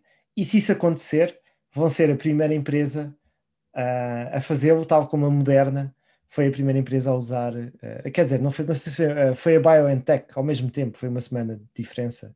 As duas a gente costuma falar da Pfizer, mas a BioNTech é a empresa alemã que fez parceria com a Pfizer, eh, que tem a tecnologia de, de mRNA, eh, e tanto a BioNTech como a, como a Moderna eh, ficaram a valer 10 vezes mais do que valiam antes, antes, de, antes das vacinas serem aprovadas, como, como é óbvio. Um, e o mesmo, acho eu, acontecerá quando houver uma empresa de eh, CRISPR Technologies que hum, tenha uma droga aprovada no mercado. E esta, ah, tal como, como estava a tentar mostrar ali, tem para aí umas seis ou sete, ah, um, dois, três, quatro, cinco, tem já cinco ah, terapias a serem testadas a nível clínico. Yeah. Um, ou seja, já passaram a fase de research, uh, da IND enabling, uh, e já tem uma também uh, de tipo de diabetes tipo 1 um, também já um pouco avançada para tentar curar diabetes, o que seria excelente não é? para, para o mundo. E tem muitas outras coisas, ou seja, o pipeline é muito mais avançado do que, do que as outras empresas, se investigarem. Um, e é verdade que está favorizada um pouco uh, mais do que as outras, quase o dobro, uh, mas eu acho que ter esta first mover advantage vai uh, ser uma grande vantagem. e por isso eu recomendo neste tal como eu recomendaria a Tesla em 2014 em carros elétricos, porque era que estava mais à frente, eu acho que esta deve ser a que está mais à frente. Mas mais uma vez, eu não sou desta área, há coisas que eu sinto mais confiante a, a, recomendar, como por exemplo de inteligência artificial ou de, ou de tecnologia, que é mais a minha área, mas da investigação que fiz, esta empresa e outra que é a Beam Therapeutics, que tem a versão mais avançada desta tecnologia que uh, acho que é mais adequada para algumas uh, doenças genéticas. até acho que algumas são melhores com, com este tipo 1.0 de CRISPR, mas eu punha no meu radar essas duas, que é a Beam Therapeutics e a CRISPR. mas esta semana vou para, para a CRISPR. Ok. Uh, pá, eu acho que não, não, não há muito que eu tenha a acrescentar, que já, já discutimos. Um, eu acho que é. Eu concordo que isto vai ser bastante promissor e tudo que for assim, tudo que tem a ver com paradigmas novos, né? especialmente numa área tão importante como é a saúde e, e numa fase de, da história do mundo onde temos pessoas com uma experiência média de vida bastante alta e que um, acho eu, e fala-se, há também muitas, muitas pessoas à procura de agora de coisas narrativas para não envelhecer tanto, para estar assim, um, e já há muito tempo não tem havido assim uma revolução também, na, ou seja, tem andado um pouco estagnado, se, uh, nós pronto, sempre ouvimos falar de pá, o cancro continua a ser das coisas mais assustadoras, né? que, que toda a gente tem em termos de doenças e, pá, e tem de facto pode ser por aqui. Acho que até é bastante sim, sim da, da, da, na pipeline deles não, não referi, mas uh, tem muitas em oncologia. Uh, muitas das que eu disse das sete que eu disse que estavam uhum. uh, na pipeline acho que três delas são, são de oncologia. E, e muitas outras empresas estão, estão nesta área também estão a fazer o, o mesmo Ok, está bem. Então podemos passar para minha. Uh, Exatamente. uh, eu também vou passar. Uh, a última parte também... deste podcast, que também já está a ficar bom. Sim, eu também esta semana vou recomendar uma coisa que tem a ver com o setor da saúde, mas numa área completamente diferente, mas também é uma área que está agora a surgir e está a ter bastantes resultados positivos. Uh, e é algo que no passado é, pronto, ainda continua assim com algum estigma uh, agarrado. Estou a falar da medicina uh, com, através de compostos de psilocybin, que é, que é um composto psicadélico encontrado em cogumelos mágicos, vá, ou também pode ser fabricado e faz parte do LSD. e tem havido, ou seja, com base em alguns estudos que foram feitos uh, com pessoas que sofreram de uh, stress pós-traumático, portanto, pessoas que tiveram episódios uh, de guerra, portanto, bastante traumatizantes, e que, ao consumirem este, este composto, conseguiram ficar, ou seja, terem uma tripa, mesmo assim dizendo, conseguiram curar por completo o seu, seu stress pós-traumático, os episódios que estavam a ter, e o mais marcante foi é que bastou uma intervenção Uh, e a pessoa ficou curada, mesmo depois voltaram nesse estudo preliminar, voltaram a perguntar às pessoas, já não sei se foi vários meses depois tiveram mais episódios e uh, não, uh, as pessoas não tiveram mais, mais episódios. Uh, e isso abriu todas as portas, portanto, voltou a haver grande curiosidade sobre estudar melhor a fundo o, que é que, o que é que está aqui. Também começou a haver, e tornou-se popular, um termo que não sei se tu conheces, que é microdosing, em Silicon Valley, que é, que é pessoas que tomam do, doses micro uh, de LSD, apesar disto ser ilegal nos Estados para Unidos. ser mais eficientes no trabalho, sim. Uh, e que para ser mais eficientes no trabalho e com ter mais uma melhor mood e pronto, e também há uh, empresas que estão a tentar fazer estudos, mas ainda não há estudos assim em larga escala com, com com, que tenham pronto, uma, uma, forma controlada de definir exatamente o efeito disso, uh, mas já existe, têm surgido então empresas a levar isto mais a sério, a tentar isolar até o, o composto uh, para se conseguir. Empresas mais a sério só para a parte clínica de controlar a depressão, não é? ainda não tem havido para boost mental, acho, acho que não. Ou, ou não, não, não, ainda não tem, sim, essa parte mais de, de, sim, de, de tipo produtividade ainda não, ou seja, o que tem, tem-se feito é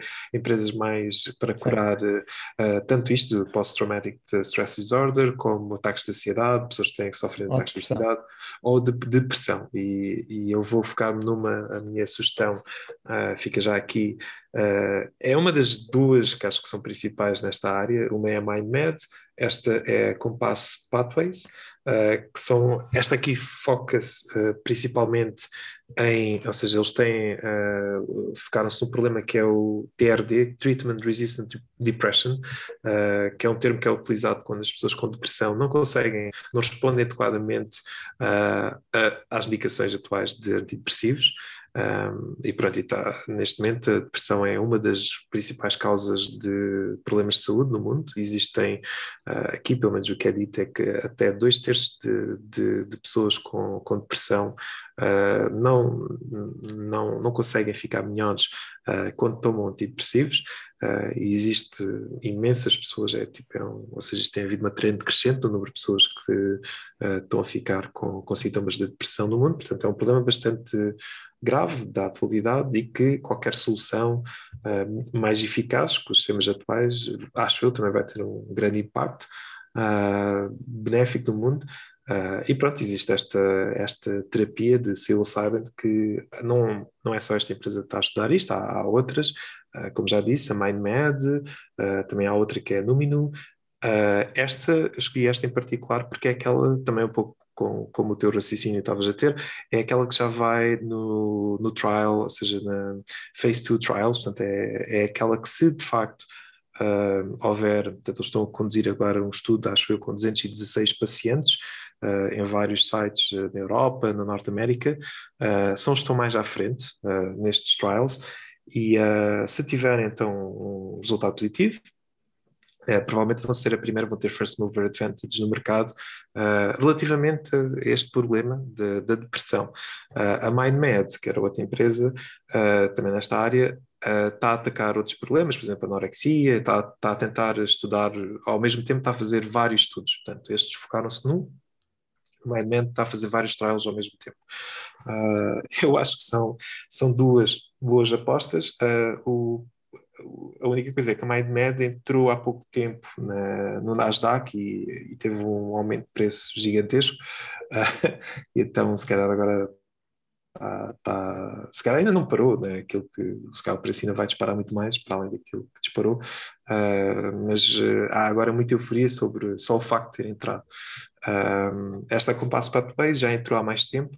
há uma coisa também que me dá bastante confiança, que é o Peter Thiel é um dos principais backers de, desta, desta empresa e ele tipicamente acerta nos investimentos que faz. o Facebook foi um deles. Uh, pronto, e, e, é isto. Uh, não sei se queres, se tens alguma pergunta ou se queres comentar alguma coisa, André. Sim, eu sabia que, que tinha, a gente já tinha falado um pouco uh, de, da MindMed, que tu investiste já há algum tempo, não foi? Sim, investi. altura investi, pronto, investi só, uh, seguindo o esquema do nosso concurso, investi 100 dólares, uh, pronto, e disparou bastante, portanto, uh, mas sim. Sim. Uh, e agora, de qualquer das maneiras, uh, acho que é um mercado, tal como tu dizes que o mercado da genética vai explodir uh, este ano, eu acho que este, de- destes compostos psicadélicos e da, Uh, visto que está a haver vários trials que se, cujo resultado vai, vai ficar público este ano, também acho que vai acontecer isso. Uh, pronto, pode ser. Podemos os dois ter, ter razão ou nenhum, nenhum de nós estar, estar correto. Mas, mas sim. Não, eu acho que ainda há pouco tempo vi o, que o Kevin O'Leary uh, Ah, a sim. falar, a O falar Kevin O'Leary a- foi dos principais backers do, da MindMed, sim. Yeah. da MindMed. Eu estava a falar da MindMed. Um, e eu acho que tu tinhas razão na altura, sem dúvida, quando começaste a falar nisso, não é? Quando, quando investiste os teus 100, 100 dólares, uh, devias ter investido mais. Nessa altura, se escolhesses para o, para o, uh, desafio semanal, uh, dado que depois entrou no Nasdaq, já, já tinhas aí uma, tinhas uma excelente aposta. Uhum. Um, neste momento, não sei se. Uh, ou seja, eu estive aqui a ver, uh, enquanto estavas a falar, as duas empresas, e por Uhum. acaso o, market cap da, da Compass Uhum. é maior do que, Sim, do que o da. Do que estão parecidos neste momento. Acho que estão, está a um- 1,22 bilhões uh, e a outra acho que está perto de 1 bilhão da MindMed, uh, se não me engano. Sim. E eu, por acaso, ainda não tinha ouvido falar da, da, da Compass, Ah, mas parece ter um, uma evolução de preço, se calhar mais. ah, ou seja, menos hyped. Sim. Ah, mas sim, não, não pesquisei. As duas acho, acho completamente. acho que vai. Ainda não está muito hyped, ou seja, ainda não chegou ao, ao investidor comum. Não vemos muitas, muitas pessoas a falar disto. Por isso acho que ainda tem espaço, espaço para crescer. Ah, não sei se será. Há um risco, não é? Que é. Há o risco que é, se os trials não forem, ou seja, se, se os resultados não forem muito positivos, eh, sim, eh, acho que a empresa não tem muito sucesso porque está. E também tem o estigma social, não é? De estar a, estar a dar drogas Sim. um bocado fortes, apesar de em doses pequenas. Não, não, não, mas espera lá, aqui não é, ou seja, eu não estou a falar de. Isso do microdosing é um fenómeno social, está a ver, e as pessoas por livre vontade. Estas terapias não é através de microdosing e eh, é através de Mas são, em- são à base do mesmo, ah, de drogas fortes, não é? São à base de. Ou seja, o que eles estão a fazer é, é isolar o. retirar, pronto, estão a patentear um composto, tanto uma como outra, estão a ter essa abordagem, portanto, a Compass Pathways está a alterar o composto da psilocybin para não ter a componente da alucinogénica, portanto, para a pessoa não ter que estar a ter passar por uma trip e ter só outra parte. eh, e, e pronto, e ser, Sim. ou seja, para as pessoas depois consomem aquilo há de ser um comprimido normal e não há, não há de ter nenhuma ah, diferença vai em termos de, de uso do, do, do outro medicamento, do, do antidepressivo. Aliás, provavelmente, ah, estou a falar no, no ponto de vista de, de, de- de experiência, vá. Claro que eh, em termos de efeitos negativos, os antidepressivos têm, têm imensos efeitos negativos, ah, que se julga que até agora não, não se vê nenhum ah, com este tipo de abordagem.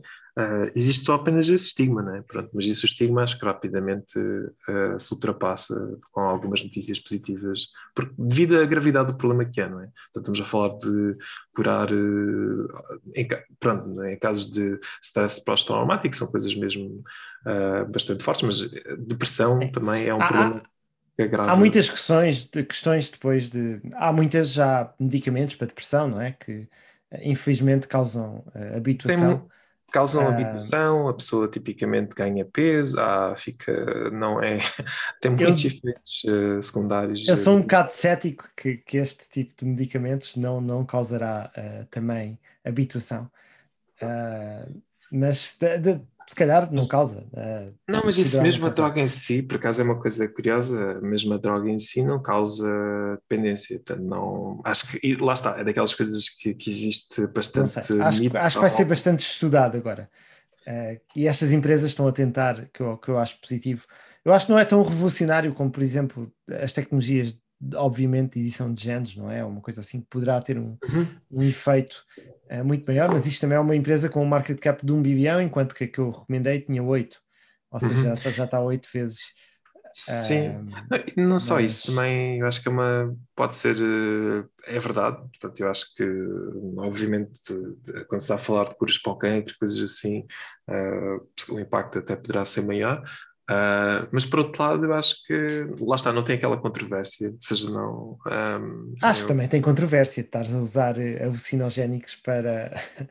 Ou seja, tem, tem uma controvérsia diferente. Ah, mas, mas eu acho que estão as duas, tal como tu referiste, em situações parecidas, Uhum. que estão em fases já, se calhar, estas também avançadas clinicamente e que, que se calhar vão ter um medicamento ah, em pouco tempo aprovado ou não Sim, Mas, no se- mercado e correm os mesmos eh, riscos. Exatamente, saberá-se este ano, vá. Portanto, é daquelas coisas que se, se for para. Sim, provavelmente vai ter um impacto enorme se, se tiver eh, resultado positivo, se não, possivelmente não Sim. vai, Ou vai seja, ser mal. Ficam aqui duas hipóteses esta semana, que há- acho que é high risk, high, re- high reward. Yeah. Ahm, e E pronto, e acho que está. Por hoje já Acho- chego. também acho Yeah. que sim. Então lá, pessoal. Até, até para a semana.